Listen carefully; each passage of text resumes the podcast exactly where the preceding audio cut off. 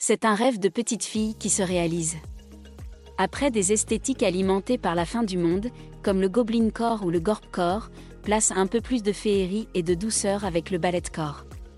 Comme son nom l'indique, cette tendance mode s'inspire directement des danseuses de ballet, entre finesse et raffinement, portée par un engouement pour les ballerines et autres jupes en tulle. On ne l'a pas vu venir.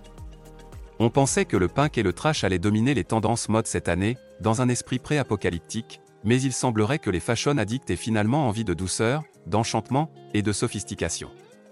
Le ballet de corps s'impose comme la tendance forte de ce début d'année, avec ses tutus, ses ballerines et ses collants assortis.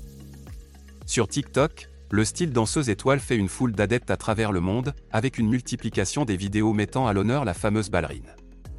Le hashtag ballet esthétique cumule déjà quant à lui plus de 5 millions de vues. Il n'est toutefois pas question de vous précipiter dans le premier magasin d'équipements sportifs venu pour enfiler la panoplie complète de la danseuse étoile, et l'exhiber dans le métro sans la twister. Oui au look de danseuse, mais à condition d'y mettre votre touche personnelle. Ce ne sont d'ailleurs pas les ballerines plates, mais les ballerines à talons qui ont la cote ces dernières semaines.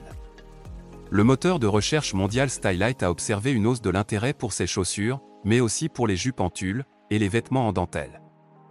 Ces pièces inspirées de l'Opéra de Paris peuvent être associées à une veste en dénime, un blouson en cuir, ou un blazer court, sans collant de préférence, et un simple débardeur.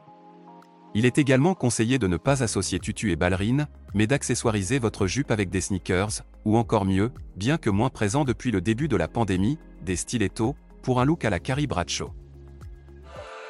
ETX ETX Studio. Studio. ETX Studio.